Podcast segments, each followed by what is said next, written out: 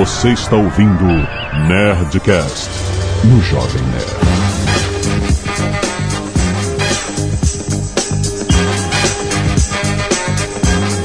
Landa, landa, landa, nerds! Aqui eles estão no Jovem Nerd e o professor faz toda a diferença. Aqui é o Tucano e eu sempre faço chamada. Aqui é Gustavo Guanabara e quem sabe faz, quem não sabe ensina. Olá pra todos, aqui é o Johnny Ken e eu nunca falei que o futuro do meu aluno era chafurdar na lama.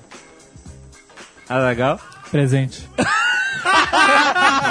Caraca, que filha da puta ficou calado, esperando.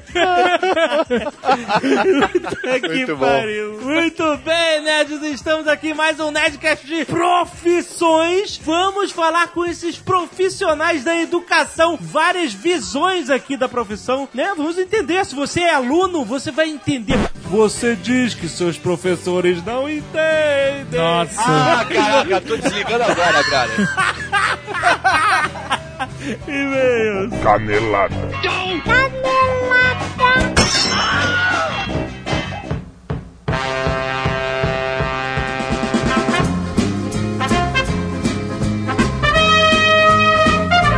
Muito bem, Zagal, vamos para mais uma semana de vez e cara lá da Zona Nerdcast. Vamos. Lembrando rapidamente, Azagal, que é hoje a tarde de autógrafos de Amufobia Harold Seeker. Isso, se você está em Curitiba no dia 12 do 10 de 2012, entre no site, veja as informações, porque de 1 às 5 da tarde nós estaremos dando autógrafos pra galera. Isso, muito bem. Então você já sabe, já sabe, né? Tem um link gigante no site. Se já não é dia 12, foda-se. Aí, whatever.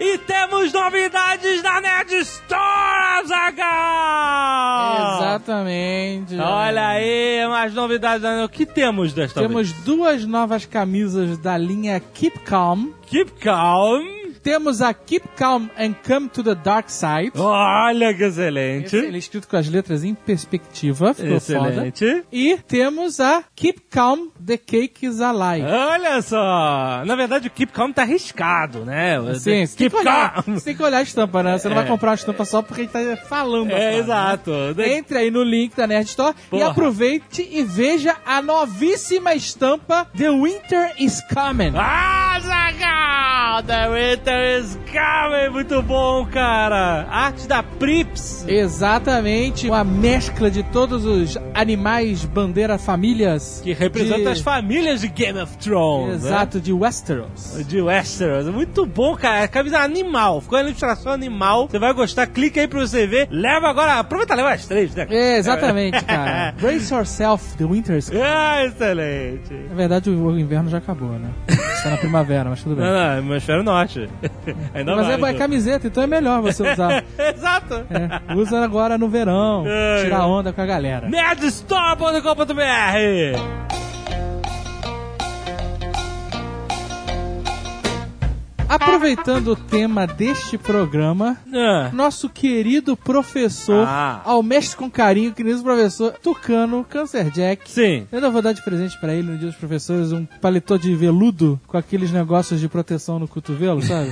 Sei de professor, bem de professor Um mesmo. dia eu presentearei ele com um negócio desse. Aham. Ele pede pra avisar ao pessoal da Baixada Santista que está querendo fazer vestibular Olha aí. que é a última semana de inscrição para ser aluno dele, é aluno dele. lá na faculdade onde ele trabalha. Não, nem, nem todos serão alunos dele. Mas você vai ver ele lá.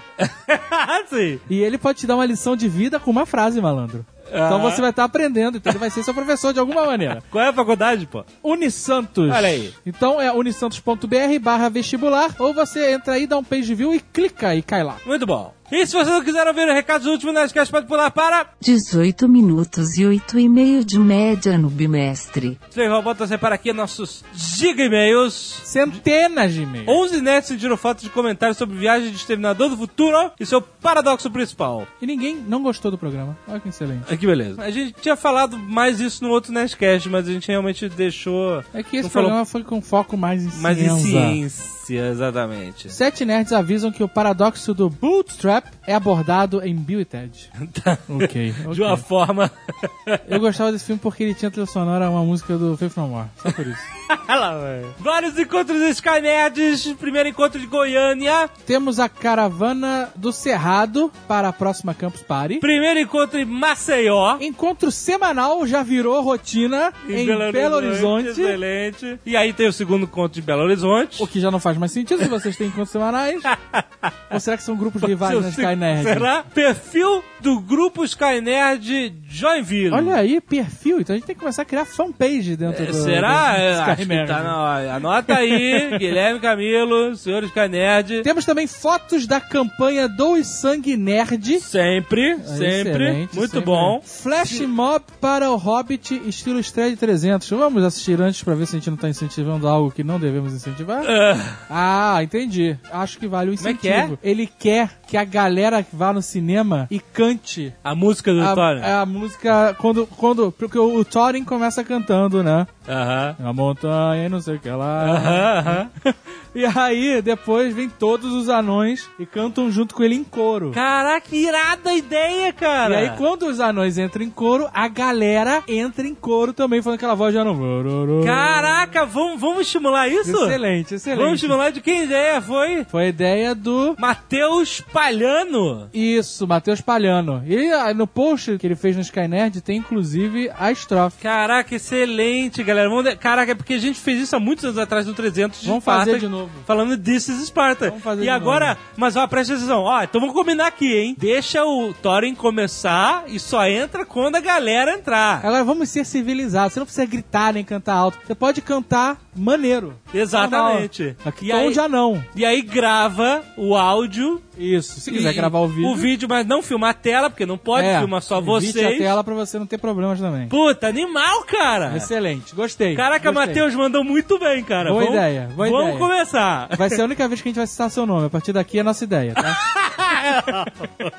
Além disso, temos vários links enviados. Você pode consultá-los no post. Temos também vários vídeos enviados sobre documentários e coisas de viagem no tempo. Certo. Consulte no post também, Aham. não adianta de ficar citando. E aqui temos a maravilhosa Artes dos Fãs, essa sim, valem ser celebradas. Temos Na Viagem do Tempo por Bruno Jacob. Ficou excelente esse, inclusive. Ficou maneiro. Temos a novela mexicana Teu Avô, Meu Pai. e tudo muito relativo por Alex Garcia. Ai, que excelente. Temos Sam and Max por Gustavo Franceschetto. É, é isso? Fran Francescetto. Eu quando li pensei que era o Samaj Gandhi e o Max da novela.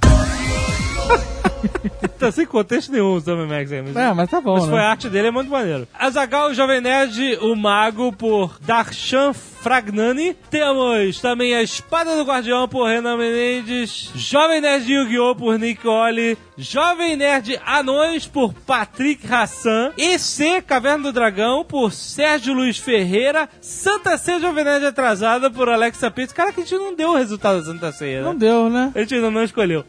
Um dia a gente escolhe. E tem o Azagovski por Atila Santos. Muito bom. Fora isso, contos, Azagal. Olha só, uma cacetada de Galera contos, se estimulou a publicar seus contos nas canetas, o que eu acho muito legal. E olha só, tem gente fazendo desafios literários. Tipo, você tem que fazer o conto sobre uma promessa que você fez a alguém no leito de morte. Aí a galera vai e faz o conto. Sério? É.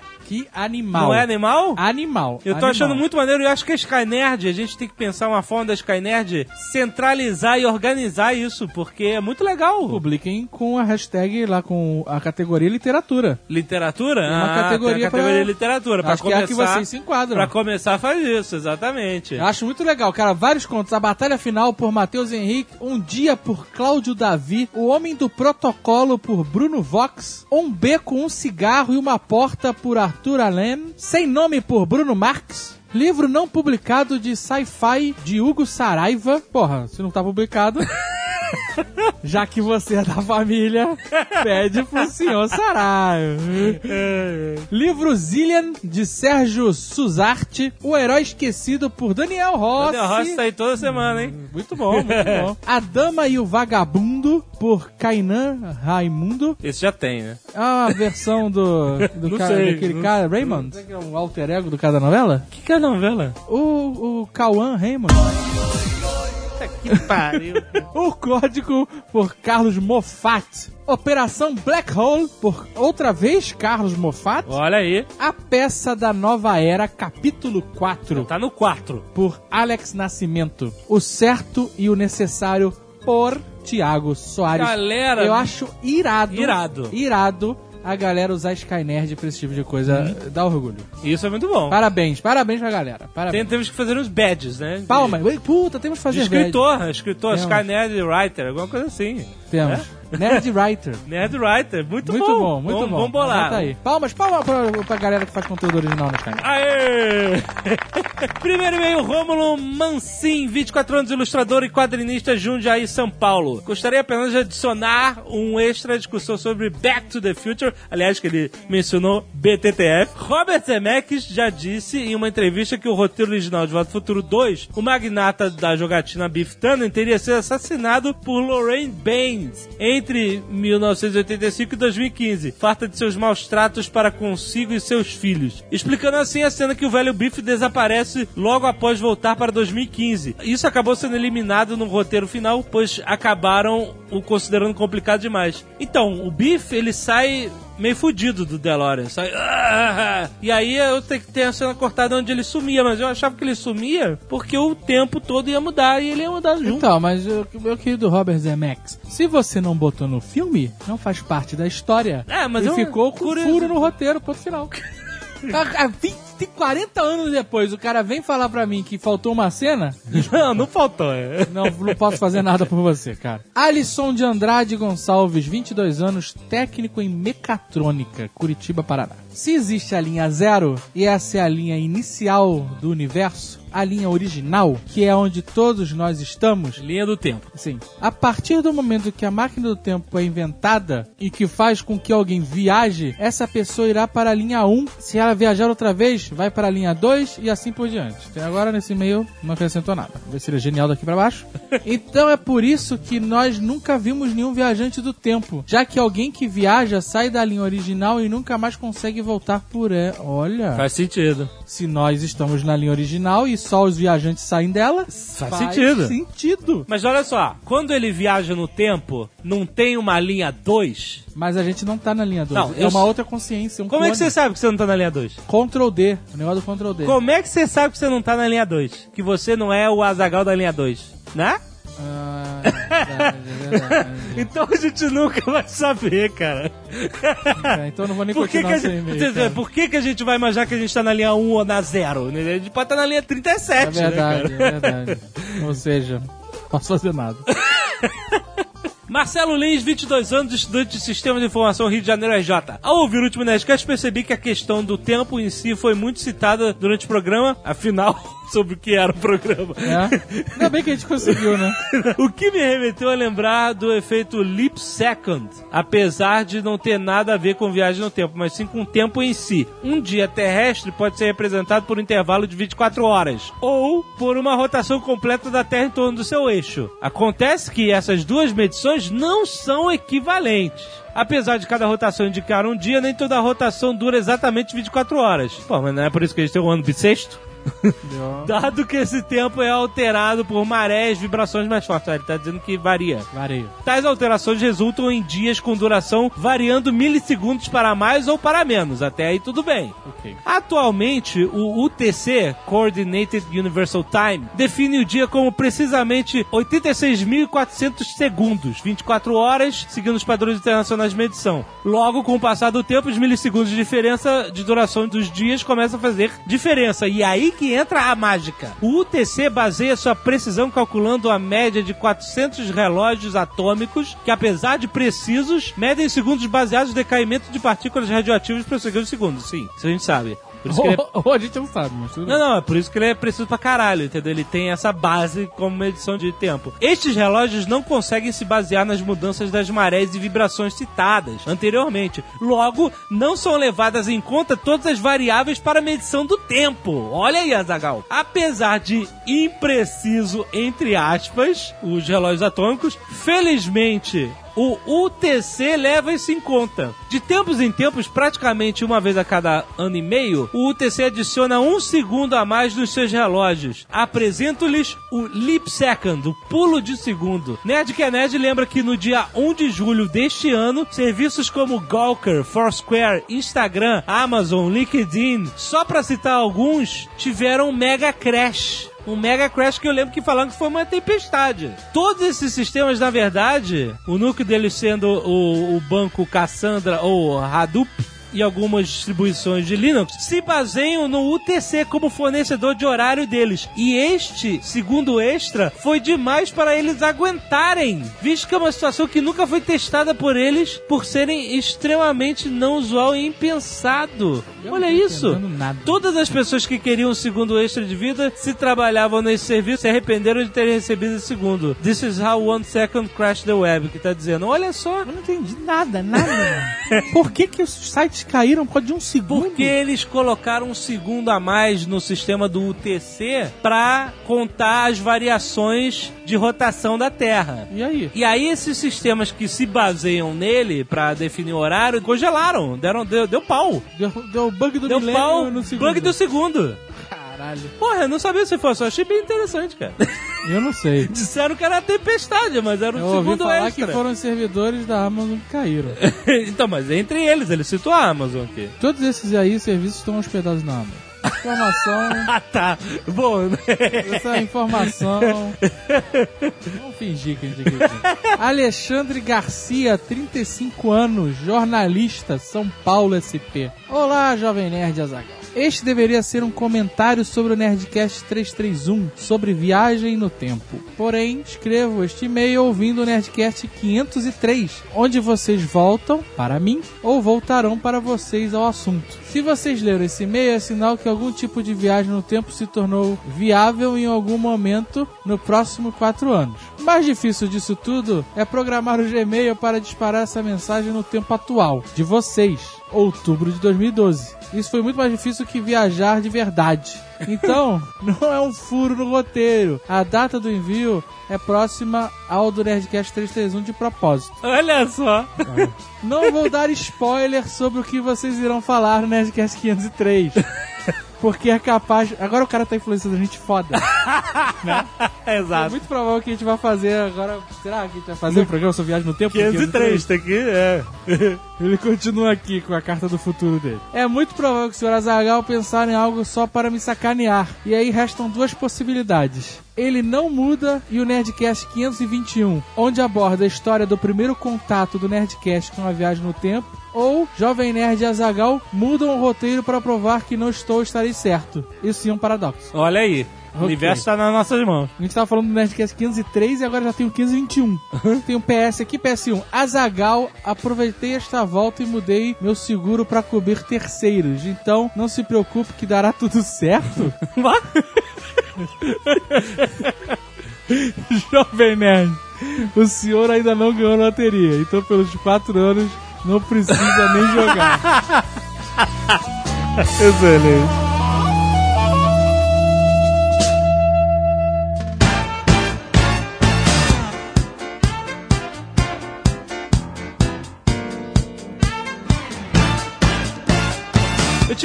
Vontade de ser professor durante um tempo, sabia? Eu falei, pô, eu gosto muito de história, vocês sabem, né? Vocês veem os Nerd Offices, os Nerd Tours, os Nerdcast, adoro história. E eu tinha muita vontade de ser professor de história. Eu falava assim, eu vou fazer uma faculdade de história, não sei o quê, e aí ser professor, e aí eu não sei como é que é o futuro da profissão. Com que idade isso? Ah, quando eu tava no meio da faculdade de desenho industrial, sabe? Eu- Era menino ainda.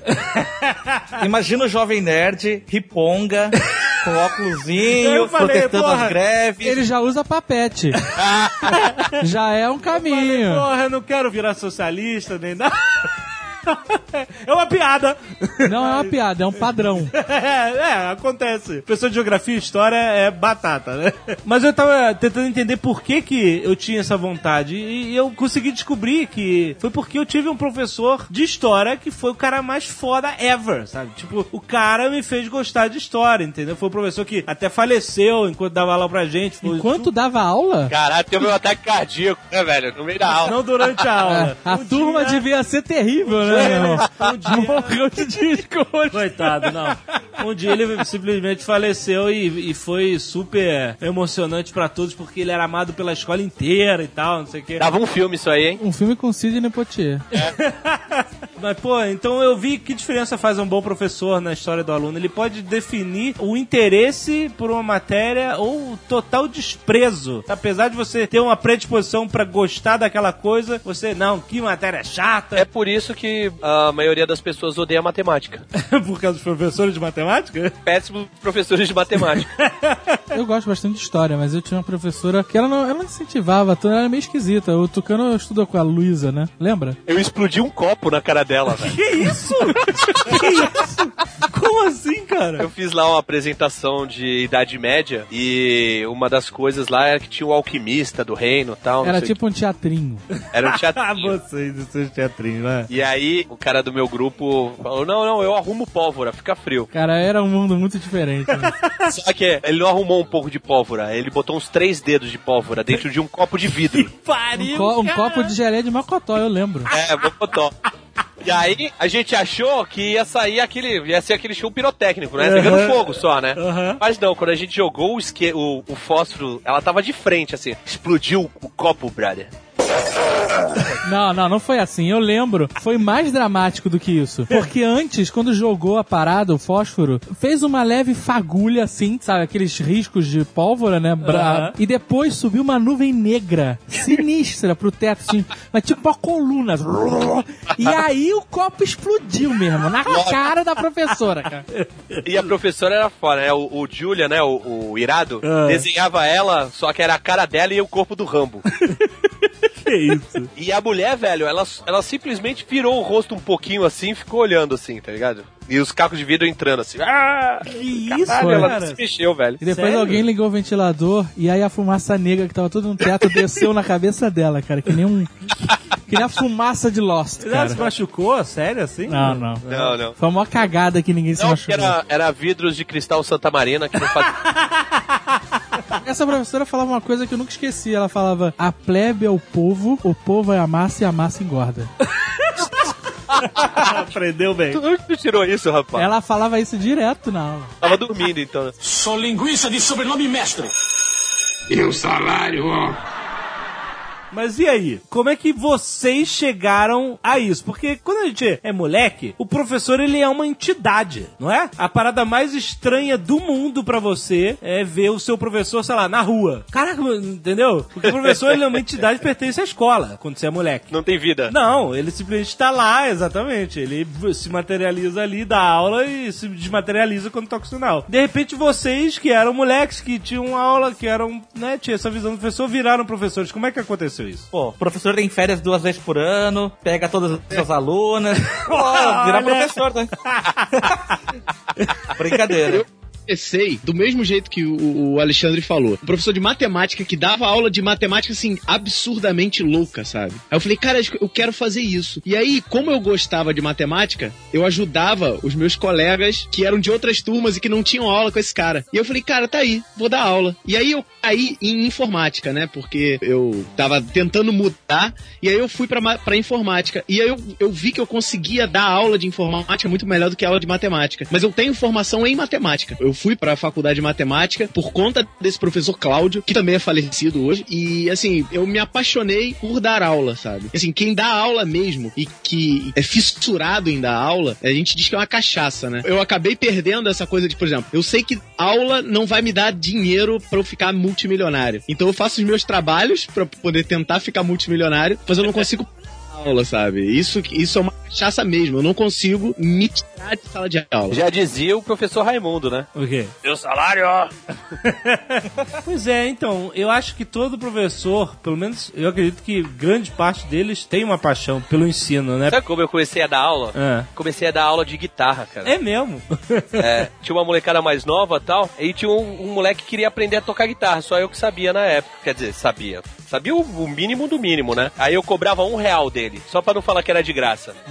Hoje em dia o cara é um músico foda. Ó. Sério? Porra, muito foda. Quem? O Rick tem uma banda aqui em Santos, o cara toca pra caralho, velho. Ele já tocava, teve uma, uma época assim, depois de, sei lá, quatro meses eu ensinando ele. Eu falei, ah, agora tu vai pra um professor de verdade, porque tu, tu leva jeito pro negócio. Aham. Aí esse outro cara ensinou tudo, né? Não, não tudo. Hoje em dia toca melhor que o professor dele. Porra, maneiro. Mas Isso acontece com frequência. É, alunos melhores que professores. Eu torço sempre pra isso. Só prova que você é um excelente professor, pô. Foi. Mas tem muito professor que não admite isso, principalmente em faculdade, vai. Porque tem professor em faculdade que enxerga o aluno como um adversário, um concorrente no mercado, dependendo da matéria. Um dos problemas que tem em faculdade, pelo menos naqueles que fazem pesquisa, é que muitos professores lá, eles estão lá não para dar aula, mas sim pela pesquisa. E como eles são obrigados a dar aula, eles vão lá com mau, é, sei lá, mau humor, faz aquilo porque eles são obrigados, né? Então, pelo menos as aulas que eu tinha na faculdade, eu via muito isso e me dava tristeza, assim. O professor tava lá meio que a contragosto porque ele era obrigado a dar aula. Tu estudou na USP, né? Isso. Então, a maioria lá é pesquisador. O cara, quando é pesquisador, realmente, muitos deles não tem saco de dar aula. Ou então, professor de mestrado, doutorado, que vai dar aula em graduação, não tem saco. O cara acha que aquilo é um castigo, sacou? Ah, Você sabe que teve uma época é, na minha vida, eu tava até falando com o Alexandre, eu dei aula pra criança e hoje eu dou aula em universidade e em cursos técnicos. A minha paciência pra criança acabou. E eu tenho certeza que algum dia a minha paciência pra adolescente vai acabar. Eu acho que a coisa tá evoluindo, sabe? Porra, mas adolescente é mais sinistro que criança, cara. Muito mais barra pesada. Eu dei aula de primeiro ao terceiro colegial. A pior fase é sétima e oitava série. Aham. Porque assim, até a quarta série eles respeitam o professor. Na contagem antiga de. Já mudou tanto que nem sei como é que tá agora. É, na nossa época. Agora vai do primeiro ao nono, que seria do pré à oitava, e depois do, do primeiro ao terceiro, que é o ensino médio. Da sétima à oitava, que seria a oitava ao nono, os alunos estão começando a ficar com os hormônios à flor da pele. Então os meninos querem se mostrar, as meninas ficam mais ousadas e tal. Ó, ousadas. Já teve algum aluno que deu mole pra você, Johnny? Não, ainda não. Ainda não. Parei com essa vida. No primeiro colegial tem o choque, porque daí eles mudam de turma, aí eles se respeitam mais por causa do pessoal do segundo e do terceiro. O terceiro tá mais preocupado em vestibular, então a pior classe pra dar aula é sétima, oitava ou oitava e nona agora. Que é, é terrível, terrível. Isso que é uma, uma dúvida minha, assim, pelo outro lado, né? Porque quando eu tava justamente nessas séries, eu via que ou o professor era amado ou ele era detestado, entendeu? Então o professor, pra ser amado, ele tinha que entrar na malandragem da galera. E aí o que acontece? A galera respeitava o cara porque via ali um igual, entre aspas, né? Se o professor não conectasse nessa vibe, fudeu, cara. O cara não era respeitado por nada nesse mundo, entendeu? Como é que era com você? Vai pra escola de manhã, você vai encarar uma turma cheia de pré-adolescente, cheia de hormônio na cabeça. Como é que era a sua postura? Eu comecei a dar aula no meio do segundo semestre. E aí na oitava série eles começaram a fazer a votação pra escolher o professor que ia ser homenageado na formatura. Aham. Em duas semanas de aula eu fui escolhido. Porra, aí sério?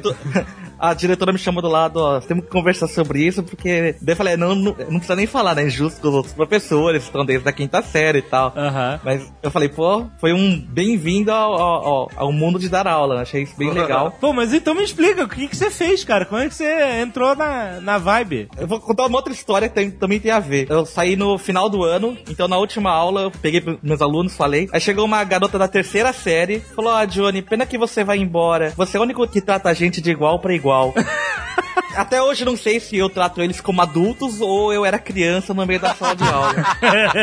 Você não tem um caso, alguma brincadeira, alguma parada? Você jogava giz na cabeça de quem tava fazendo barulho? Como é que era? Eu costumo brincar que eu uso o método Discovery Channel. Porque se você falar, ah, vamos dar aula de fotossíntese, meu, eles não estão nem aí, pra eles não tem a menor graça, não estão interessados pra isso. Mas se você começa com uma boa pergunta no começo da aula, faz com que essa pergunta eles fiquem interessados pra saber a resposta, você já tem aí, sei lá, pelo menos 30% da chance dos alunos prestarem atenção na sua aula. Porra, e aí o resto é conversar. Olha que interessante, é, se você tá criando uma boa história, entendeu? Dentro da sala de aula. O ideal na sala de aula é que você faça os alunos participarem. Porque se só você fala, por mais que seja interessante o assunto, acaba cansando. É verdade. Geralmente você fica uma hora e quarenta dentro de sala de aula com os alunos. Não tem assunto que você falando sozinho o, o cara vai aguentar. Então você tem que fazer eles falarem também. Despertar isso, né? Eles quererem participar. Às vezes é mais difícil, né? Dependendo do assunto. Às vezes é tranquilão. Pra mim era fácil, sei lá, os alunos da sétima série estavam todo mundo assistindo Pokémon e eu chegava em casa e assistia também. Ah, então era você que era moleque. É, meio que a conversa, entre aspas, batia, né? Diferentemente, sei lá, do professor. Você chegava no quadro, fazia um desenho de silhueta e falava: Quem é esse Pokémon? quase, quase. A primeira sala que eu dei aula na faculdade, era uma sala de 70 alunos. E o professor que dava aula comigo teve um problema de, de trombose, teve que ficar afastado dois meses. Aham. E aí eu fiquei sozinho com eles. Eu lembro direitinho do dia que eu cheguei, o pessoal tava falando muito, aí eu comecei a gritar: Seu bando de badernista! Aguenta cinco minutos de porrada comigo? Tudo ficado ovo maltino! Aí eles ficaram em choque, olhando um pra cara do outro. Ele vê a Whey. Não, é. Exatamente. Como se fosse uma coisa do outro mundo, né? Ver a Whey. Aham. Mas, pô, é um professor que vê Hermes e Renato, né? Então, aí você conseguiu criar aquela conexão. Mas, Johnny, diz uma pergunta aí que você fazia no início da aula de fotossíntese pra interessar a galera. Ah, fotossíntese, sei lá, é, brincava, ah, de onde é que vocês acham que a planta tira a energia dela? Ela vai pro supermercado? Puta que pariu. Você tava numa turma muito bonzinha, cara. Puta, se fosse a minha ela é uma cadeirada, cara. São coisas que os alunos nunca pensam lá, pô, pra eles é óbvio, ah, tira do solo. Daí você fala, não, não é. E você começa a conversar com eles. Você tem aqueles macetes, você consegue saber quem que é o líder da sala. Então, pra aquele você faz uma pergunta boa, pro cara responder. Aí o cara que todo mundo sempre sabe que é brincalhão, você também faz uma brincadeira com ele. Você já tem um macete de cada classe e você tenta usar isso ao seu favor, né? Pô, você falou uma coisa interessante. Como é que você identifica o líder da sala? O aluno alfa. Normalmente é do fundão, é o cara que, tipo, quando fala, todo mundo fica quieto, assim, ou é o que sempre faz as piadas em voz alta. É que nem filme americano mesmo. Você consegue falar, ah, aquele cara é o bad boy, é um malvado, é o líder da sala, é o que todo mundo tem medo. Mas aí, o é que, que você tem que fazer com o líder da sala? Você tem que fazer ele gostar de você primeiro? Ou você tem que quebrá-lo. Ou você tem que... Exatamente. A última coisa que você tem que fazer é bater de frente com ele. Não pode. O ideal é você tentar conquistar uma amizade. Depende de sala pra sala, de líder pra líder. Isso é um pouco É. complicado, porque o Johnny usou dois termos aí que nem sempre são sinônimos. O líder nem sempre é bad boy. É verdade. Tem os caras que são bad boy e os caras querem mostrar que eles estão no comando. E na sala de aula você tem que deixar claro que quem tá no comando é o professor. É verdade. Entendeu? Pra não perder o respeito. Assim, brincadeira é uma coisa, quando falta respeito é outra. É verdade, com certeza. Pra mim, assim, é até um pouco mais fácil pela minha estatura. uma vez eu me lembro, tinha uma sala que era muito problemática. Não era sala, era um grupo dentro da sala que, porra, os caras eram muito mano, sacou? Não sei. Os caras eram, porra, O quê? Primeiro período? não, era quarto ano, se não me engano. Porra, meu irmão. O cara tá no quarto ano ainda assim? Hoje em dia, com metade deles, eu, pô, troco ideia, legal, encontro, tomo uma cerveja, de boa, sacou? Aham. Mas só que quando os caras me conheceram, os caras quiseram bater de frente. Entendi. E aí eu tive que me impor. Tu fez o quê? Que nem o John Belucci. Eu tava num computador, num laboratório, ensinando uma fórmula no Excel pra uma aluna. E a minha carteira tava no bolso de trás. E eles queriam tirar minha carteira sem eu ver. Que malandrilson. É, isso na escola você até admite, né? Admite naquelas, de coisa de criança. Sim. Mas um maluco de 21 anos, de 20 anos, 21 anos, você não pode deixar. Aí quando eu me liguei, eu virei pra eles e falei assim, olha, se encostar em mim de novo, a gente vai resolver isso lá fora. E olha, ninguém aqui aguenta comigo. Olha só o cara. Aí os moleques pareciam aqui, sabe aquele, os dois negão do Snatch?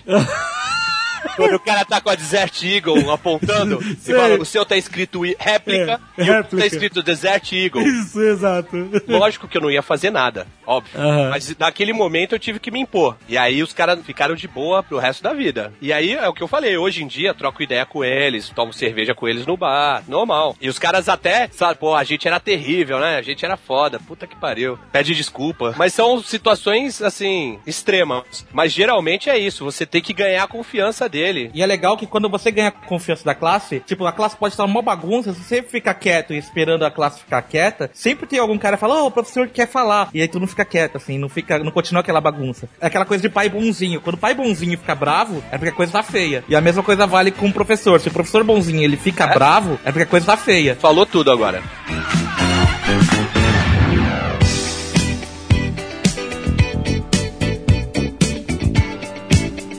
Eu sabia que meus alunos iam colar e eu fazia sacanagem. Tipo, fazia aquela com que os testes ficavam com o mesmo tamanho, assim, eu invertia, fazia essa sacanagem. E sempre tinha cara que colava errado. E tipo, deixava colar, O foda-se. que, que tu fazia? Tu invertia? Como é que é? Não, os testes, algumas alternativas tinham o tamanho parecido, assim, né? Daí eu invertia, porque daí o cara dava aquela esticada de pescoço, assim, pra ver qual que era a alternativa. Falava, ah, é a alternativa A.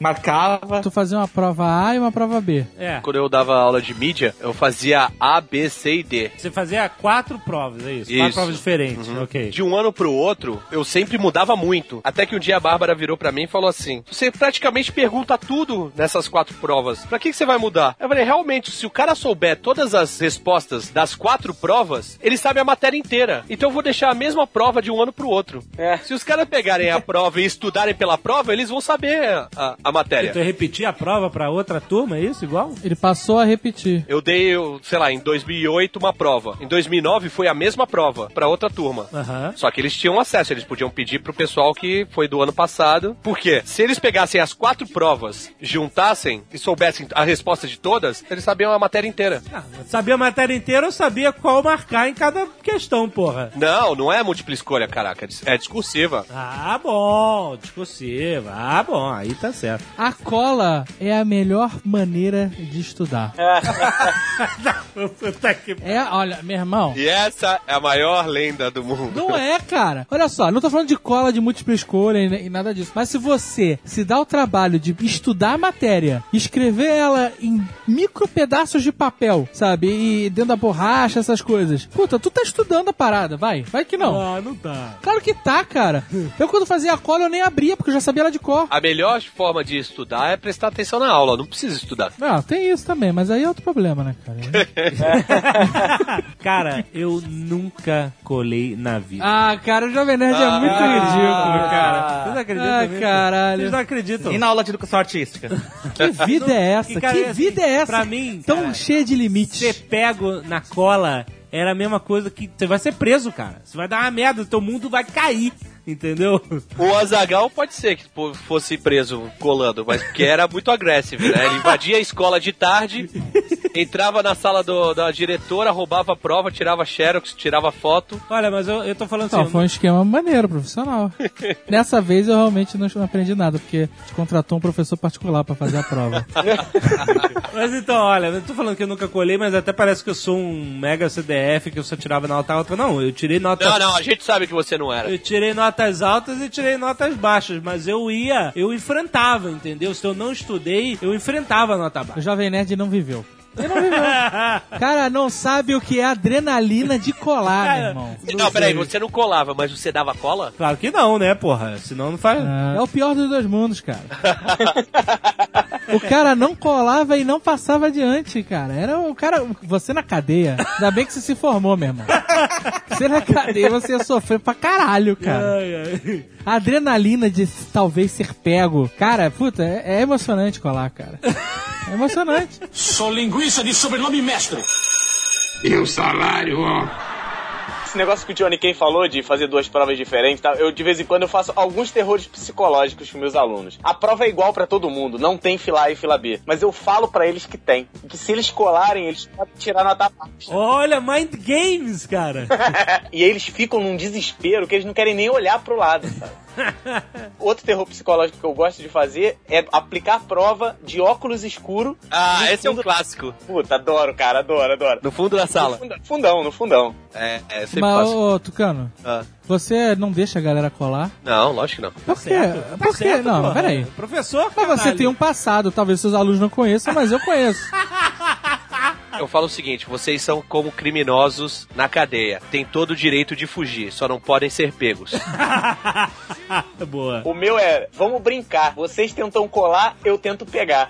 Quando eu pego, eles falam, perdeu. É até uma maneira deles não reclamarem. É uma boa, é uma boa. Eu não tenho dúvida que eles colam. Não, e é super fácil pegar. Você não Principal- pega porque você fica, você fica com dó. É isso que eu imagino, cara. É ridículo pegar, cara. É, não é, não é, não é. Não é, cara? Não é. Porra, mas como? Cara, é que nem doping, brother. Quando o, o antidoping evolui um passo, o doping já evolui dois. Você só consegue pegar o que tá muito atrasado, O sacou? Howley, o Howley, o Howley. Você, se a prova de, de cola, você tem que ter uma sala muito grande, você tem que mandar todo mundo deixar a mochila na frente da sala e ir sem nada, É. só caneta. Você não pode deixar usar o celular, sacou? Porque eles passam por SMS, por Bluetooth, por Pô, tá qualquer certo. coisa. Exato. Eu fico em cima, mas também eu, eu sei que não dá pra olhar tudo, a não ser que eu faça um esquema de guerra. E eu não tô afim de fazer esquema de guerra. Tem a tática de surpreender também, sei lá, se fala, hoje é uma prova com consulta. Aí então, pô, quebra as pernas, ou fala, hoje a prova é em dupla, em trio, faz um monte de teste de verdadeiro ou falso. Você tenta sempre surpreender também, porque daí eles falam, ah, não adianta colar com esse professor que ele sempre faz alguma coisa diferente. Pô, mas prova com consulta é ótimo. Porra, que então Mas a tática do hoje é prova com cola. Na prova pior, com cara. consulta é a pior de todas, porque a- quando você faz uma prova sem consulta, você cobra o básico, né? Quando você faz uma prova com consulta, pelo menos no meu caso, eu cobro a aplicação do conceito. Ah, entendi. Que é bem mais complicado do que você simplesmente responder alguma coisa decorada. Sim, verdade. Só tem uma prova que você não consegue colar. Prova oral. Essa é a única prova que não tem o que fazer, cara. É você e o professor, e acabou. Eu tenho uma prova que eu dou, não é uma prova, é uma atividade pra nota e tal, que eu dou no, no primeiro ano de publicidade, que, sei lá, eu acho maneiro. Eu faço, sabe o qual é a música do Silvio Santos? Ah, Eu tenho uma apresentação de PowerPoint com a cara do Silvio Santos. Como é primeiro ano de publicidade e é introdução à publicidade, eles têm que conhecer o vocabulário publicitário, né? sim. É, o approach, o layout, o RAF, é, o briefing, que que é cada coisa, né? QI, tu ensina? Pedido de, de inserção? Isso. Olha aí. Não, mas isso é mais, isso é mais pra frente. Ah, é porque em- tem gente formada que não sabe, hein? Então, eu divido homens de um lado, mulheres de outro, uma fila, e aí, tipo, o primeiro da fila tem que responder. Se não responder, passa pro outro time. Aham. Errou, vai pro final da fila. E quando ganha, aparece no, no PowerPoint, aparece o, a cara do Pablo. Pablo. Pablo, do qual é a música? Com aquela tatuagem na cara. Puta que cara, cara pintada. Uhum. Musiquinha aí, né? Na, na, na, na, na, na, é, isso é show de calor. Não, não tem problema. Tem, tem que ter a ver com o Silvio Santos. É. E aí, quando acerta, eu dou um dinheirinho. Eu xeroco uma nota de dinheiro é. e dou dinheirinho com assinatura atrás, vale meio ponto na média. A galera se amarra. Ai, meu Deus, excelente. Sou linguiça de sobrenome mestre. E o salário, ó. Eu fiz uma prova que eu queria aplicar alguma vez na vida, que era uma prova com 20 questões, verdadeiro ou falso, só que se você errasse uma, cancelava duas certas. Isso é foda. É, é tipo a prova no limite, no limite. Só que né? o professor foi tão filha da mãe que ele colocou todas as alternativas verdadeiras. Ah, E pra você ter culhão de colocar todas verdadeiras? Nem fudendo. pera aí, mas tinha, não tinha uma, uma assim, todas verdadeiras? Não, você tinha que marcar todas. Tinha que ficar lá V, V, V, F, F, V, V, F, F. Só que daí se você errasse uma, anulava duas. Ah, tá, entendi. E Você o tinha cara, que dizer qual que era verdadeiro e e o qual cara que era achava falso. estranho ter V, V, V, V na mesma questão. Tudo É, verdadeiro. tudo verdade. Meu, eu falei, não, eu marquei umas cinco falsas e me ferrei. Essa é de Bin Laden, né? Bin Laden. Porra. Essa é de lado, hein? Terrorista. Mas tem professor que gosta disso, né, cara? De, de aterrorizar. Eu, se fosse professor, o meu prazer seria esse. A tua cara. Que eu acho um saco ensinar qualquer parada. Eu acho uma merda. Eu acho, eu acho mesmo, eu acho insuportável. Não tenho paciência pra ensinar nada, eu seria um péssimo professor. Mas eh, eu não teria prazer em dar aula. Eu ia achar um saco. Pô, o cara não sabe essa porra ainda. Mas o meu prazer seria julgá-los. Eu gosto de julgar as pessoas. Obviamente, todo professor, a primeira prova que ele corrige é do, prof- do aluno que ele mais odeia. Cara, é, eu, eu não faço isso. Eu nem olho o nome dos alunos. Olha só, Guanabara. Não olho. Já criou tanto costume. Pô, dou aula há 19 anos. Eu dou, Não é, olha porque eu- reconhece a letra.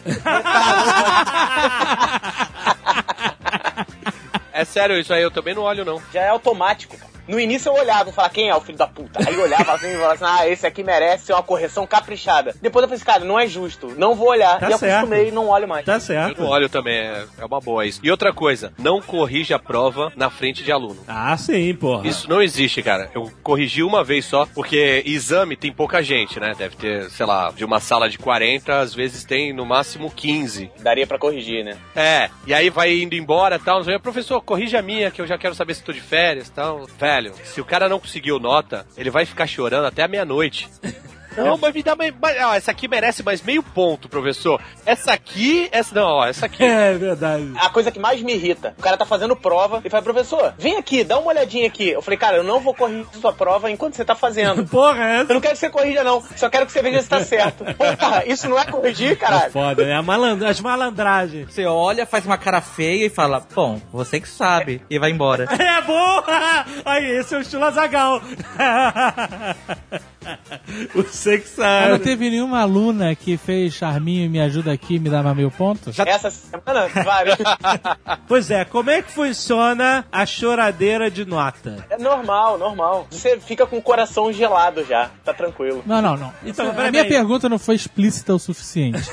Teve alguma aluna que se insinuou de forma atrevida? Sim, E aí, é normal? Decotão na cara, professor Guanabara, você. Coração de, de gelo. é normal, mas eu acostumei já com isso, cara. Assim, quando eu comecei, cara, eu comecei a dar aula. De 15 pra 16 anos eu comecei a dar aula. Eu tava entrando na faculdade, eu fui um cara meio. Caralho, você é o Doug Hauser? Sheldon É, Cooper. olha aí. Sabe, hoje em dia, jardim 1, jardim 2, jardim 3. Você tá com 25 anos, tá no jardim ainda, sabe?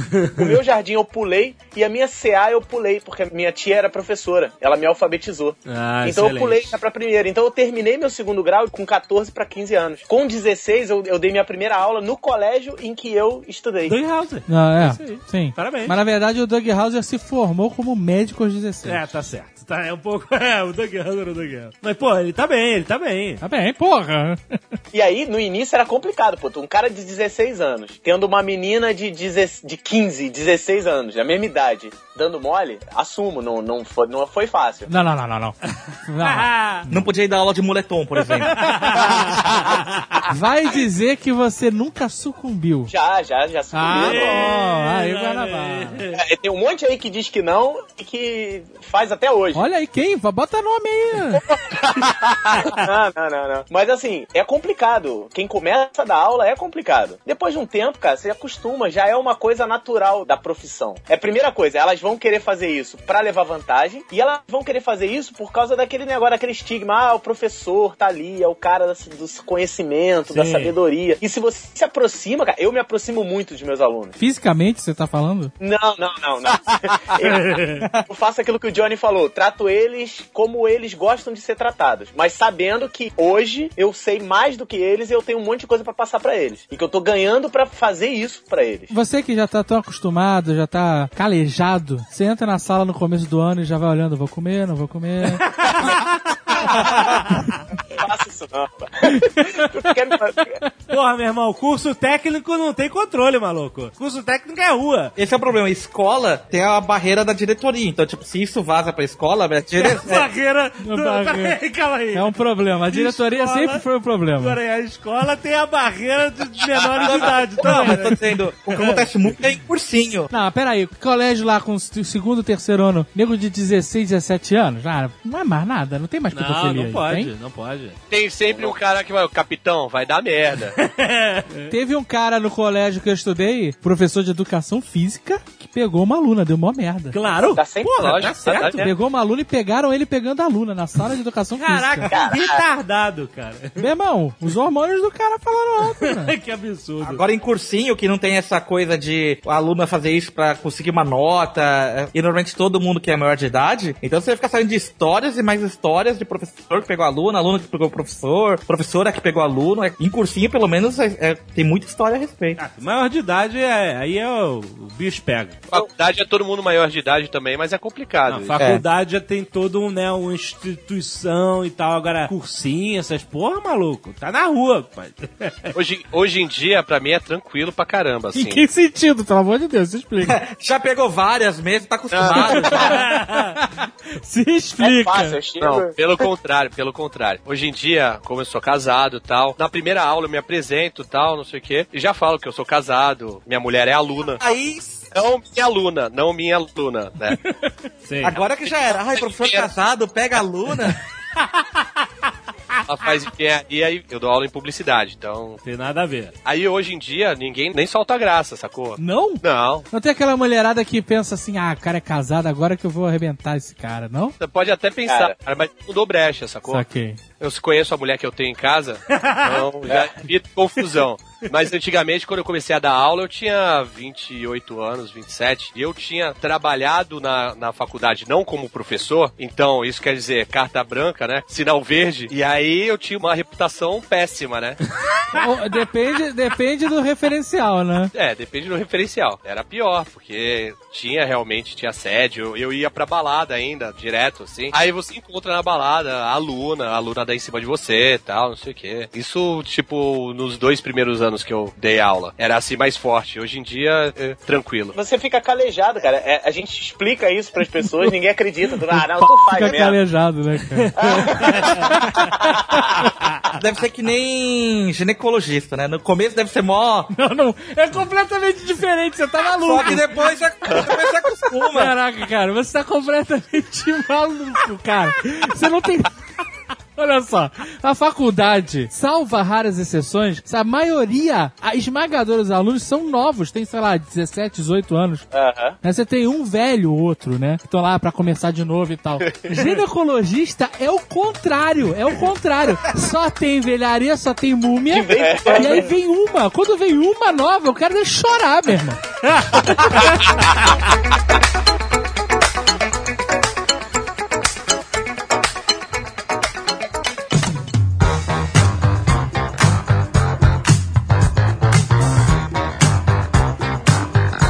Você entra pra ser o professor, você escolhe a turma, a classe, a série que você vai dar aula. Como é que funciona isso? Não. Pelo menos em escola, assim, todos os professores dão aula em outras escolas. Então eles dão os horários que eles estão disponíveis para aquela escola que vai escolhendo. E aí eles fazem um programa que randomiza e libera o horário. Então, normalmente, você não escolhe a sala. O que normalmente acontece é se você dá uma aula para sexta, sétima, oitava série, eles tentam sempre dar a mesma sala, porque já estão acostumados com você. O programa educacional do ano, você não define nada? Você tem alguma participação? Ou é assim, o, o colégio adotou essa, o MEC mandou e aí você tem que fazer isso? Depende, depende muito. Tem lugar que o, o conteúdo programático já está definido, tem lugar que eles definem o horário e depois dizem, ó, você planeja suas aulas, entrega até o dia tal as suas aulas planejadas. Mas assim, não tem muita escolha mesmo não. Você pode dizer quais são as suas matérias preferidas. Muito tempo eu coordenei colégio. Então eu montava esse horário. Essa coisa que o Johnny falou de, de randomizar, é um não é porre. muito é horrível, cara, horrível, porque você fica tentando satisfazer uns professores. Ah, não, eu não dou aula disso, eu prefiro aula daquilo, eu não posso dia tal, e às vezes o cara muda de dia. Cara, é um inferno. Foi o, o motivo que eu tive de largar coordenação foi justamente isso, montar horário. Porque você nunca deixa todo mundo satisfeito. Na área de informática, quase ninguém quer dar aula, por exemplo, de banco de dados. Aí tu tem que botar alguém, cara. Então, assim, tu pega aquele professor, conversa com ele e fala, cara, olha só, eu preciso da tua ajuda, dá aula de banco de dados e tal. E aquela frase que eu falei no início, na abertura do programa, quem sabe faz, quem não sabe ensina, funciona muito bem, sabe? Tipo, tem muita gente aí que não tá dando aula das suas especialidades, mas acaba trabalhando com certas disciplinas por conta dessa dificuldade de organizar horário. O Guanabara falou uma coisa que é extremamente chata: planejamento escolar. É a pior coisa pro professor. Puta coisa chata. Eu também, acho. eu acho que devia ser tudo O improviso. que, que você tem que fazer? Você tem...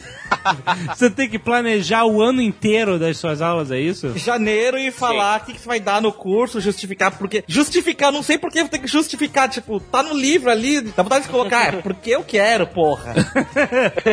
Não, mas então, peraí, você deu aula de biologia, certo? Na escola? Sim, ciências. E aí alguém te jogou um livro que a escola adotou pra aquele ano no colo, certo? Sim. E aí eles falaram assim: você vai ensinar essa porra aqui. E aí você ainda tem que pegar isso e fazer um programa de aula em cima de tudo isso, é isso? Na verdade, você dá aula e usa o livro como base, né? Não é você dar aula em cima do livro. O livro é o que o cara tem pra estudar e o caderno, né? O caderno é que você vai ensinar extra livro, né? Só que, por exemplo, você não precisa seguir a ordem do livro. Você pode, sei lá, ah, você acha que é mais importante dar anim- reino animal, depois reino vegetal. Você, você escolhe a ordem. Aham. Mas você tem que justificar o porquê. E isso é um porre. Entendi. Mas e, e aí, o que acontece se você gosta mais de uma área, você gosta menos de outra que você, por, por consequência, entende menos dela? Mas você tem que passar por isso. Você tem que realmente reestudar aquilo, é isso? Não sei em faculdade, mas em escola o assunto é tão superficial que, tipo, qualquer assunto é simples de dar. Entendi. É mais difícil a didática do que o conteúdo em si. Na faculdade é um pouco diferente. Na faculdade você se aprofunda um pouco mais. E eu sempre tento agir da seguinte maneira: eu falo para minhas coordenações, falo assim, cara, evita me botar em certas aulas. Por exemplo, na área de tecnologia, eu odeio Java. Eu acho uma ótima linguagem, eu acho maneiríssima, mas eu não gosto de Java. Então eu não gosto de dar aula de Java. Eu sei Java, eu explico Java, explico quais são todas as vantagens, tudo bonitinho, mas depois eu falo, ó, eu particularmente não gosto muito da linguagem. Eu vou ensinar vocês, a gente vai estudar, a gente vai aprender, mas eu particularmente não gosto e explico os motivos. Eu gosto de ser sincero com os meus alunos. E aí eu acabo ganhando eles. Eu já tive turma pedindo para eu dar aula no outro semestre, mesmo não gostando. De Java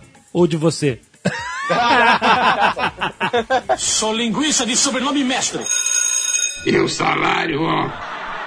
Me lembrou uma experiência que eu tive na universidade que eu leciono, tem Universidade da Terceira Idade. Se não me engano, foi a segunda universidade da terceira idade que teve no Brasil. É a melhor universidade. Aí me chamaram pra dar uma aula pra falar sobre propaganda em geral, assim. Porque a universidade pra terceira idade são várias aulas de vários assuntos diferentes. Então, Como é que é? Você fala assim, gente, isso aqui é muito complicado, não vale ensinar pra vocês dessa idade já. não, é que assim, eles têm aula de comunicação, tem aula de história, tem aula de direito, tem aula de dança, Tá Sichuan, tem aula de tudo, sacou? bingo. Justamente ao contrário, porque a- as coroas que vão pra essa universidade são as que não querem ficar no bingo o dia inteiro, entendeu? Tá certo. Elas vão estudar estatística pra chegar no bingo. Mas aí eu fui dar aula, me chamaram pra dar uma aula sobre propaganda. Então eu fiz uma cronologia da propaganda, né? A história da propaganda. Eu comecei a falar, tal, não sei o que, aí eu comecei a falar do Papai Noel do jeito que a gente vê hoje, vestido de vermelho, tal, que foi uma invenção da Coca-Cola, tal, não sei o que lá. Foi? Ah, não. Caraca, todo Nerdcast a Rezaga descobre. O Papai Noel é original é verde, né? Então, a fonte foi a revista Veja. Mas veja o que aconteceu. Estou falando isso, levanta uma senhora, levanta a mão e fala: Não, filhinho, eu sou russa. Quando eu era criança já existia Papai Noel na Rússia, vestido de vermelho. Sim. Eu, a maldita comunista, né? Mas a, a mulher, porra, tinha uma informação que eu não tinha, a Veja não tinha, os livros não tem. Aham. Quebrou tuas pernas, mulher. Quebrou completamente. E aí? Pro bom professor tem que saber contornar. Falei, não, existir, podia existir, mas quem popularizou foi a Ah! Coca-Cola e tal, não sei o que. Aí, tá bom. Aí, tô falando de Goebbels, ministro da propaganda nazista, pros puristas Goebbels. Goebbels. Aí fui explicando tal, não sei o que. Aí levanta uma senhora e vai embora, no meio da aula. Eu, Caraca, não tô agradando, velho. Quando ela saiu, aí eu, o senhor chegou e, e falou assim: Ó, professor, não fique bravo não, que ela saiu. É que ela é alemã e ela não, não gosta muito quando fala da Alemanha e tal, não sei o quê. Já comprou no cartório. Mas essa eu acho que foi a última vez que as alunas deram em cima de mim. eu fui assediado pesado esse dia. Sério? Sério? Que é isso, cara? Tinha aluna passar a mão no meu braço e falou assim: Ah, queria que esse professor desse aula todo dia. Olha só. Ai, que inferno, que inferno. Ao invés de professor, podia ser o rei do bingo, velho. E, e só andar de camisa de seda. Sou linguiça de sobrenome mestre. E o salário, ó. Começo do ano passado, assim, mais ou menos, começou a circular na internet um meme, era uma fórmula de Bhaskara e escrito lá, tô esperando pra usar isso até hoje. E muita gente me questiona, por que, que a gente aprende tudo isso, sendo que a gente não vai usar? A resposta pra mim é simples, você não usou, mas com certeza alguém que estava na escola, na mesma aula, e que seguiu a carreira, ele com certeza usou. Sim. E tem a melhor parte também, se você viu e não gostou, é porque você não vai querer seguir essa carreira, então você já tem menos uma carreira pra você escolher. Eu era contra aprofundamento na matemática no ensino médio, assim. Você aprender coisas que você não vai usar nunca. Só que um professor de matemática da universidade e o próprio reitor, conversando comigo, conseguiram me, me desfazer dessa ideia. Porque a matemática, ela não é simplesmente pra você usar aquela fórmula. Ela estimula você desenvolver a lógica, cara. Sim. Você consegue pensar em outras coisas exercitando com a matemática. Sim, sim, sim. Sacou? Com então certeza. hoje eu, eu sou a favor de ensinar tudo que eu odiava aprender. Justamente, exercitar. Vai fazer polichinelo e, e flexão, pra que, que serve isso? Por exemplo, um atleta serve pra manter ele em forma, né? manter ele com o corpo pronto pra desenvolver outras atividades que não são polichinelo, que não são abdominais, mas usam os músculos que ele desenvolveu. Então a gente vai usar o raciocínio que a gente desenvolve com essas coisas, com certeza. Verdade. É um dos motivos que a escola estadual está bem discrepante dos colégios particulares, pelo menos os bons, é que falta incentivo ao aluno a ir mais a fundo. Então eles ficam mais naquele basal só para os alunos passarem e os alunos acabam ficando sem essa sede de buscar o conhecimento, de tentar resolver aquele exercício, ter a sensação de vitória de ter conseguido resolver aquele exercício cabeludo de física, né? Então acho que falta essa motivação, né? O ensino é feito sem a filosofia da educação básica, né? Não, exatamente. Saber conhecer e crescer e ser uma pessoa melhor. Quando o ensino é feito simplesmente pra passar e quando o aprendizado é absorvido pra passar, né, realmente você não cresce, né? Você não se melhora. O ensino fundamental e médio no Brasil é muito fraco e a gente vê isso, o reflexo disso na, na universidade. Pô, você sabe que o professor ganha mal, ele tem que dar muita aula por semana para conseguir ter um, um salário digno. Às vezes nem assim é digno, mas é, é fato isso, cara. A gente vê, e eu brinco sempre, quando eu- os, os alunos não estão entendendo alguma coisa, eu paro e falo assim, gente, ó, vamos prestar atenção. Eu sei, a culpa não é de vocês, a culpa é da tia Celina.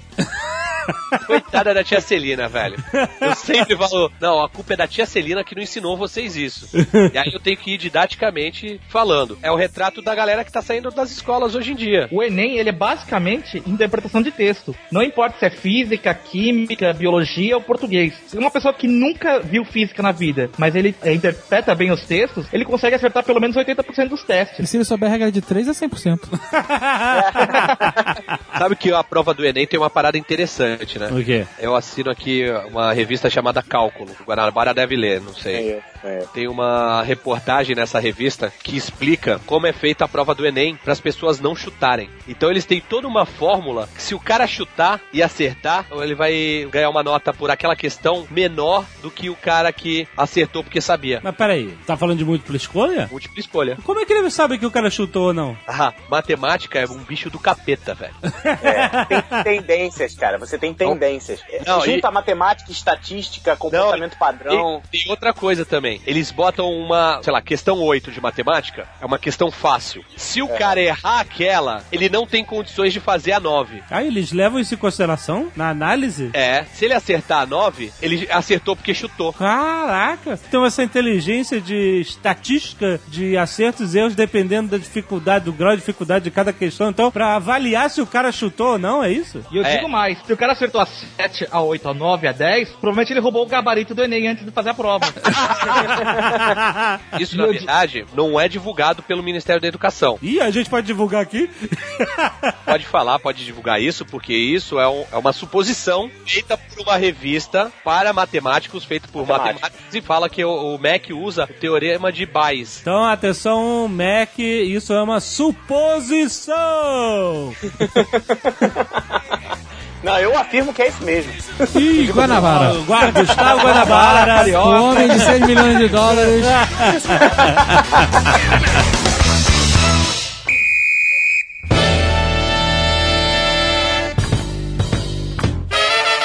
Existe um lugar que é um lugar proibido de você ver de longe, você não pode entrar lá. A cozinha da cantina. Cozinha da cantina, você não, não quer entrar lá. Eu quero saber o que acontece na sala dos professores. O Simpson já mostrou, né? É, todo mundo dançando. É conga, né? Conga. Conga, conga, conga. Conga, conga, Não, conga. não, não, na verdade é reunião de cúpula. É, cúpula, cúpula, cúpula. Cúpula. O que, que é a sala dos professores? O que, que tem lá? Eu não posso falar porque eu ainda quero trabalhar na área, então melhor não queimar meu filme. Não, cara, sala dos professores é um lugar, teoricamente, né? Seria um lugar pro cara relaxar, né? Tomar um cafezinho e esperar bater o sinal pra voltar pra sala. Mas via de regra, é um lugar onde a gente fala um monte de besteira. Eu, tipo, eu passo. Eu passo dando aula e, e sala dos professores falando besteira e os caras lamentarem da vida. Sabe aqueles professores velhacos? Tá 50 anos dando aula. Puta, eu tô com uma hérnia aqui, o meu salário atrasou e não sei o que. Cara, é basicamente isso. E falar assim, não é- não é falar mal de aluno, que aluno fica falando, achando que a gente fala mal. Mas assim, a gente fica comentando das experiências das turmas. Tá bom. Vamos traduzir isso para a linguagem dos alunos. Vocês ficam falando mal de aluno e das alunas gostosas. nada disso, não é nada disso. Mas assim, é só uma sala de descanso, de relax, não é uma sala onde vo- você tem um armário também pros professores, né, guardarem suas coisas e tal. Vamos ser sinceros, não é nada demais, é uma sala com prateleira. Não é nenhum paraíso dos professores. Na boa, eu não passo mais do que cinco minutos numa sala dos professores, cara, há muitos anos. Eu chego, vou lá, assino e vou embora. Não é sala VIP do colégio, não é? Exato. É uma sala com uma mesa e um monte de banco espalhado. É. Computadores. Eu lembro da sala dos professores do colégio que eu estudei, eu, invadi ela algumas vezes e era caidíssima. A minha, a nossa lá é arrumadinha. Que desconstrução de um mito.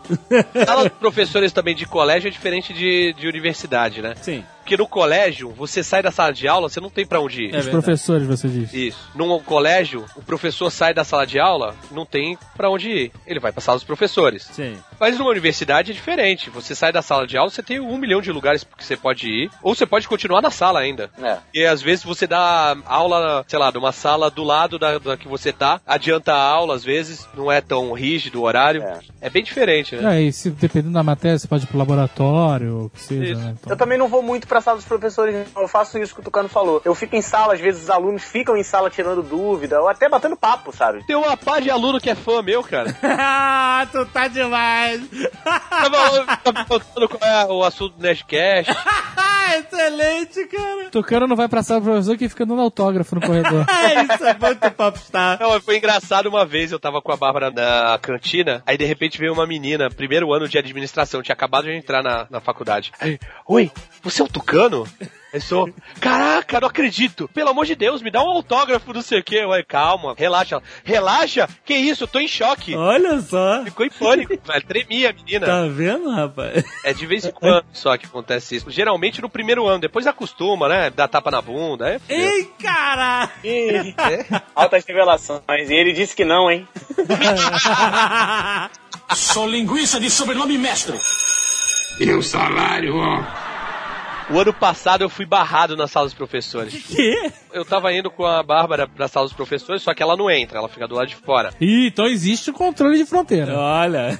Não, não pode entrar aluno. Nenhum. Mas por que? Ele pega fogo se eu entrar na sala dos professores? Não acontece nada. Não, pô. Holy ground. Holy ground. Não pode entrar aluno pelo seguinte: a sala dos professores também é um refúgio. Porque quando chega final de semestre e você lança as notas no sistema, aí fudeu, velho. É um pandemônio. É uma caça aos professores. Hunt to the hills, velho. Porque é, é choradeira, né? Choradeira de nota. É, uma vez, o primeiro ano que eu tava dando aula, eu cheguei, olha só o extremo. Era eu e aquele professor que eu já citei, e eram 70 alunos. Então a gente dividiu. Metade dos trabalhos ficou pra eu corrigir, metade dos trabalhos ficou pra ele corrigir. A galera que o trabalho ficou comigo já começou a comemorar. Felizão, né? Porra, Já passei. é o Russell, a gente se deu bem e tal, não sei o quê. Mas principalmente o professor, primeiro ano que tá dando aula, é cri-cri, velho. É. Eu, eu sou cri-cri até hoje, mas é geralmente assim. No começo o professor é, lê tudo, depois ele vai deixando algumas coisas e tal, até chegar ao ponto de aluno botar a receita de bolo no meio da, da redação e, e o professor dá 10, né? Caraca. Eu já fiz isso. Você já fez isso? Você já botou receita de bolo? Ou você botou receita de bolo ou você já deu 10 numa receita de bolo? Não, eu fiz isso e conto isso pros meus alunos e falo que hoje eu leio os trabalhos justamente por isso. Eu tava na faculdade, o professor que eu tinha certeza certeza que ele não fazia isso. Eu peguei uma receita, botei no meio, ele me entregou, falou assim: Nossa, seu trabalho é muito bom. Fazia trabalhos grossos, né? Mas eu fiz o trabalho. Caraca! Eu falei, cara, sério que tu me deu 10? Tu gostou do meu trabalho? Ele gostou. Eu falei assim, dessa receita aqui. Ele me chamou do cantinho, ele falou, filho da puta, se você contar isso pra alguém, eu te reprovo. Mas E rindo já, sabe? Agora 500 mil pessoas ouvindo. Porque eu não falei o nome do professor e nem vou falar. Caraca, você ainda confrontou o professor com a verdade. É, não, mas ele era gente boa, até hoje, gente. Caraca, Gente boa, mas vacila, né? você, olha, Ele trabalha comigo hoje. eu imagino o Guanabara mostrando essa parada do professor, a música subindo e pá! Fecha no Avenida Brasil. O cara do professor preto e branco. Eu cheguei e corrigi todos os meus trabalhos e tal, não sei o quê. E aí, entreguei os trabalhos lá na secretaria. Tô eu comendo pizza na- numa pizzaria até perto da faculdade, sei lá, umas 10 quadras. Toco o meu celular. Aí atendi uma aluna. Ô, Rússia, desculpa ligar no seu celular. Eu falei, não, peraí. Primeiro, como é que você arrumou o celular? Aham. Aí, não, a gente pegou aqui com não sei quem, não sei quem. blá, blá. Bom, o pessoal tá todo aqui querendo falar com você a respeito das notas dos trabalhos. Eu falei, então peraí que eu vou até aí rapidinho. Peguei a moto, fui rapidinho até a, a porta da faculdade. Quando eu parei a moto na frente da faculdade, parecia uma cena do Coração Valente, velho. que isso, cara? ah, mas uns 50 correndo assim. Ah! Pô, Indiana Jones também, né? Com aquela galera toda. Mas e aí? E detalhe que a turma era de 70, ele tinha ficado só com metade. Os 35 levaram os amigos, né? Professorzinho de matemática é um saco, né? Aí os malucos começaram a correr tal, não sei o que, pra cima de mim, assim, né, pra tirar satisfação. Aí era massa, né? Aí um monte de gente cercando assim. Um virou assim: Porra, Russell, tu me deu meio, cara. Eu falei, dei. Porra, eu não vou nem pra exame, já tô de DP direto. Eu falei, vai. Pô, tu tá maluco? Eu falei, deixa eu ver teu trabalho. Daí. Aí ele chegou e me deu o trabalho na minha mão. Aí o trabalho dele era pra fazer um plano de mídia pra Malha Herring. Aham. Beleza. No, no briefing já, informações preliminares. Ele chega assim, começa falando da Ering e tal, não sei o que. No segundo parágrafo, fala assim: por que a Nintendo, tal, tal, tal. O caralho. funcionamento da Nintendo é tal, tal, tal. O cara mandou um Ctrl-C, Ctrl-V, velho, do outro trabalho. Puta. Ui, E caraca. esqueceu de tirar todos os Nintendo e trocar pra que pariu. Caralho, mano. Isso aqui já dava pra eu te dar meio, mas como eu te conheço já faz tempo, eu comecei a, a olhar o resto assim pra ver se dava pra dar três pra você poder ir pra exame. Aí comecei a mostrar os erros tal, não sei o quê. Aí o cara chegou, olhou pra minha cara, baixou a cabeça, pegou o trabalho e foi embora. Eu falei, quem é o próximo? Aí todo mundo, não, não, não, bem, então tudo bem. Caraca, excelente. Você pegou um e usou de exemplo, meu irmão. Muito bom. Sabe o que, que eu já fiz? É. Eu já peguei trabalho, sabe, aluno quando faz um fez o trabalho e aí os outros falam assim: "Ah, o professor não vai ler isso, imprime igual pra mim, eu só mudo a capa". Ah. Eu olhei, né, pro azar deles, eu sempre olho. E aí eu entreguei, eu falei assim: "Esse trabalho vale, sei lá, oito. Como foram três trabalhos iguais, eu peguei o oito e dividi por três. Ah. Aí eles vieram reclamar. E o menino falou assim: Olha só, mas quem fez o trabalho fui eu. Eu na frente da turma. Então eu posso dar oito pra vocês e zero pra eles? Aí, Olha! não, não, professor, deixa como tá. Você, Yeah. você ainda jogou os caras um contra o outro. Caraca, mas eu, se fosse aluno, falava, "É, com certeza, pode botar meu 8 aí. Eu também, mas enfim, ele falou, ele assumiu a nota baixa. Olha, Ele claro. assumiu a nota baixa. Claro, caraca. deixou os outros copiarem a- o trabalho dele, cacete. Eu sou mega temido no plágio, velho, TCC. Porra, nego faz isso no TCC, é muito cara de pau Tem isso, mesmo, né? cara. Tem outra categoria de avaliação que é o TCC, É né? verdade, é pra valer, né? É pra você dizer, você é um profissional formado. É, não pode ser qualquer merda, né, cara? prova de fogo. E aí, como o planejamento demanda informações de mercado e tal, tem gente que, ao invés de chegar, ler e reescrever, já copia e cola aquele parágrafo e tal, não sei o que, e não dá nem citação. Só que isso acontece uma vez ou outra, e aí eu aviso, ó, eles me mandam pra eu corrigir antes de entregar a parte do planejamento, que eu sou o orientador, e aí eu falo assim, ó, muda isso, reescreve que tu copiou e colou. Só que teve um grupo que teve a pachorra de pegar um documento da Petrobras e copiou 11 páginas, velho. Caraca. Mas como é que tu identificou? Ah, isso aqui é um documento da Petrobras. Porque tinha um carimbo. Não. Porque, porque o professor, depois de um tempinho, ele já sabe qual é a linguagem do aluno. E o que, que é, o que, que é linguagem técnica e o que, que é linguagem acadêmica. Ah, claro. Viu como reconhece a letra? Posso dar uma dica pros professores? Tem um site chamado Copyscape. Eu uso isso direto, eu sou orientador de TCC. O site Copyscape, você pega uma frase qualquer, digita e ele encontra em que site tá. Olha só, Copyscape, muito bom. Pode anotar aí. Aí eu cheguei, falei pra, pra coordenadora. A coordenadora orientadora foi lá. Aí, caraca, deu um esporro homérico, assim. De falar que isso é roubo de propriedade intelectual Uhum. e isso é da cadeia. Porra. Eu falo É, também. tem que deixar em, em choque. Aham. É. Ah, mas um cara desse nunca mais vai fazer isso, Mas velho. o cara, peraí, isso você já pegou quando ele entregou o TCC finalizado ou na- durante a orientação? Se é TCC finalizado, o cara pode chorar o que quiser, porque vai ter que refazer no outro ano. Eu pego antes porque eu sou orientador de planejamento, que é a parte que tem mais texto, né? Sim. Se eu pego uma parada dessa antes é uma coisa, se eu pego depois ou outro professor pega, os alunos já ficam espertos, porque eles já sabem do histórico, de achar as coisas, e aí os caras não, não tentam mais tanto. Aluno é Ó, aluno um- qualquer lugar, cara. Sou linguiça de sobrenome mestre. E o salário, ó. Tem uma coisa que é extremamente desagradável para professor, mas é reprovar aluno, sei lá, de primeira ou oitava série é um negócio muito trash. assim, é pior que demitir alguém. Mas um professor sozinho não reprova ninguém. É, é verdade. Na lição de moral de hoje, quem se reprova é o aluno, É não o verdade. professor. É isso que eu falar. Cara, pra você ser reprovado no colégio, você tem que ser um imbecil completo. Que nem eu e você, Exatamente. eu sabia que só o primeiro ano fiz seis vezes, velho. então eu vou repetir a frase. pra você ser reprovado no colégio, você tem que ser um vagabundo completo.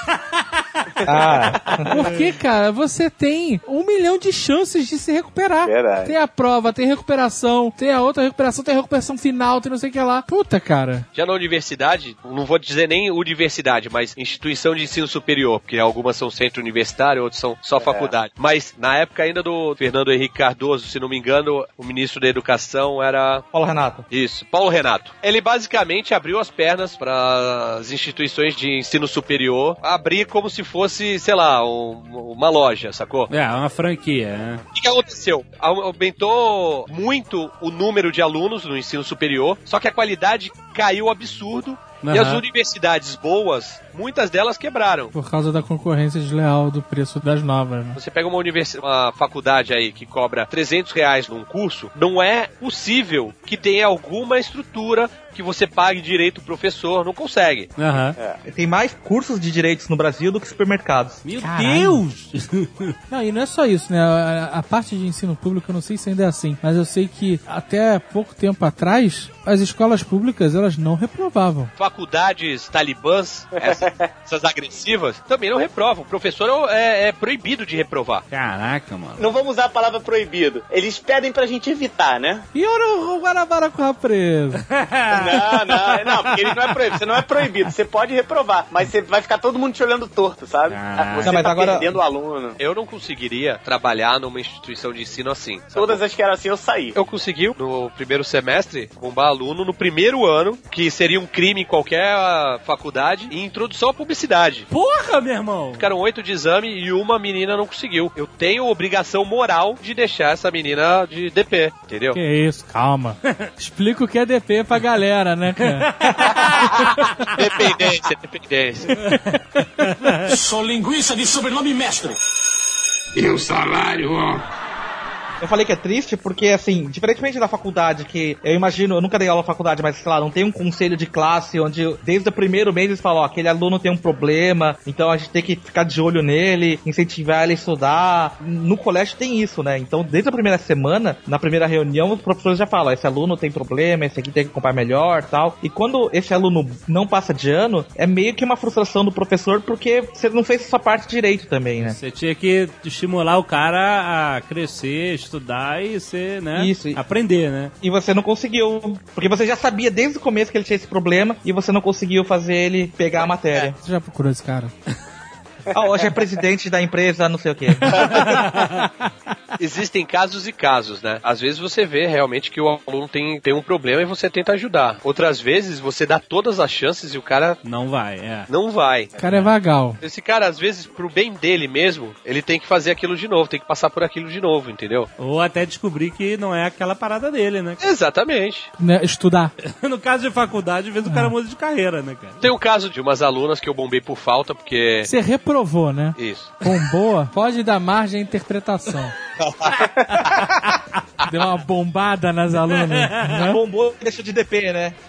Teve umas alunas que eu reprovei por falta, duas delas vieram me pedir, não, pelo amor de Deus, professor, não, não sei o que, não sei o que. Ela falei assim, ah, não tem jeito, vocês extrapolaram muito em falta. Ainda tava no meio do semestre, elas já tinham reprovado por falta. Aí eu, eu falei que não, não vou dar chance, não tem boi comigo. Só que uma delas chegou e falou assim, mas mesmo reprovado eu posso continuar vindo na aula? Eu falei, pode, mas isso não- isso não vai mudar a minha, a minha posição. Ela não só passou aí em todas as aulas, como foi uma das melhores alunas que participou mais e tava sempre correndo atrás. Aí, nesse caso, eu mudei de ideia e tirei as faltas dela. Que também tem isso, que o professor chega e fala assim, não, passei pro sistema, não tem mais jeito. Aham. Tem sim. Olha aí. Conta pra ninguém, mas é mentira, é mentira. Aham. É nota, dá pra arrumar. Defenda acerto. É lógico que você não vai deixar pra reclamar em janeiro, né? Depois que foram fechados todos os diários, já foi pro MEC. Sabe aquela lenda que a gente faz? Na escola todo mundo passou por isso. Sei lá, você tem quatro bimestres, você tem quatro provas pra fazer. Aí você tirou 10, 10 e 10. No quarto bimestre você fala assim, ah, vou relaxar. Aí o professor te bota terror e fala assim: olha, se você tirar zero, você tá reprovado. Já passaram por isso? Não, isso não. Porra, matemática. Eu tenho que fazer tantos pontos no ano. Puta, eu, eu calculava. Eu, eu, eu pensava assim. No meu colégio era assim: primeiro bimestre valia peso 1, o segundo 2, o terceiro 3 e 4. E eu tinha que somar, sei lá, 60 pontos. Eu não lembro quanto era. Aham. E eu fazia as contas, eu, puta, ou eu estudo os três primeiros e tem que tirar a TAM, ou eu tiro 10 no segundo e no quarto. Eu fazia vários cálculos. Que filha da... Né? Esse é o cara que tem trabalho pra não trabalhar, cara. E, e- e eu sempre chegava na conclusão que era melhor ficar de recuperação. Final ficava seis e passava tudo. É, exato, exato. Escolheu algumas matérias, essas aqui não vou me esforçar, não. Essa aqui eu vou. Caraca, eu nunca tive essa... Olha o raciocínio do cara. E aí eu ficava tranquilaço, férias o ano inteiro, aí no final do ano todo mundo tirando. Ah, a gente tá de férias, você se fudeu. Não, não, eu tava aproveitando até agora. Não façam isso! Não façam isso! Vocês têm que estudar e não ser esse vagabundo que ia pedir de ano. Eu tô aqui, eu dei certo, viu? tô aqui igual a Cavenete, que nunca colou. Tem uma coisa que eu levo muito a sério também é isso. Tem professor que, pelo estereótipo, já julga o, o aluno, né? Aham. Como eu sempre fui o, o aluno julgado, desde a época da escola, quando as freiras do colégio botavam o funcionário pra me seguir no recreio. Lembra disso, Azaghal? É, aconteceu. Aí, É fato. eu hoje, hoje eu vejo alunos que eu, eu acho que são brilhantes, sacou? Mas tem aquele perfil que os professores mais tradicionais acham que é, que É o caso perdido, é, que não vai dar nada na vida e tal. não sei o quê. Cara, Olha só, você é um underdog. Exatamente. Underdog Catcher. Aliás, essas coisas de lição de vida, né? O pessoal costuma falar que o professor ensina, mas é, os alunos também ensinam. Tem uma história que eu gosto de contar bastante. É que eu dava aula pra EJA. EJA, você pega alunos, sei lá, de 18 a 70 anos, né? O que, que é IJA? Ensino de jovens e adultos. Tem aqueles alunos que não terminaram ou o Ah, ginásio tá. ou o colegial. Certo. É o famoso começar de novo. Isso. CDN, né? E aí tinha uma senhora de há 80 anos, chamada Dona Pedra, por sinal. Olha aí. Tava passando um exercício simples na. Sobrenome Rocha, né, cara? Era um exercício simples do tipo, ah, se uma gota cai a X segundos e uma gota em não sei quantos ml, quantos litros de água você perde num dia, né? Todos os alunos resolvendo e tal, e ela não conseguindo resolver. Daí eu fui lá, falei, ah, vamos tentar ajudar. Imagina uma gota caindo. Começava a explicar e ela não conseguia resolver. Daí se passaram 10 minutos, todos os alunos ficaram impacientes.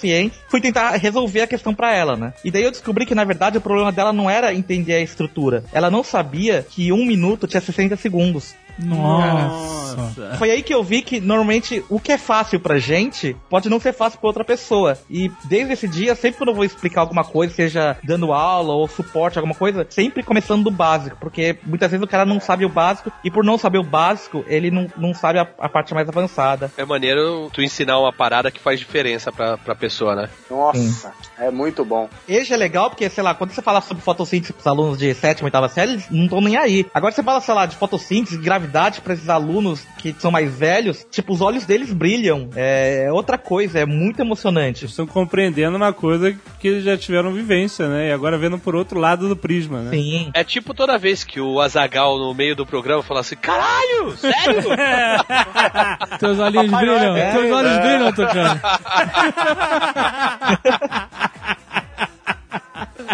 Não, é emocionante, porque tem uma vez que eu tava dando aula sobre o Cerrado É. e tinha um aluno que nasceu na região. E eu falei, não, eu não vou mais dar aula, você vai falar sobre tudo que você vivia aqui na época. Eu só ficava trocando os slides e ele falando. Professor Eu ia falar. Tava uma história edificante e veio uma malandragem no final.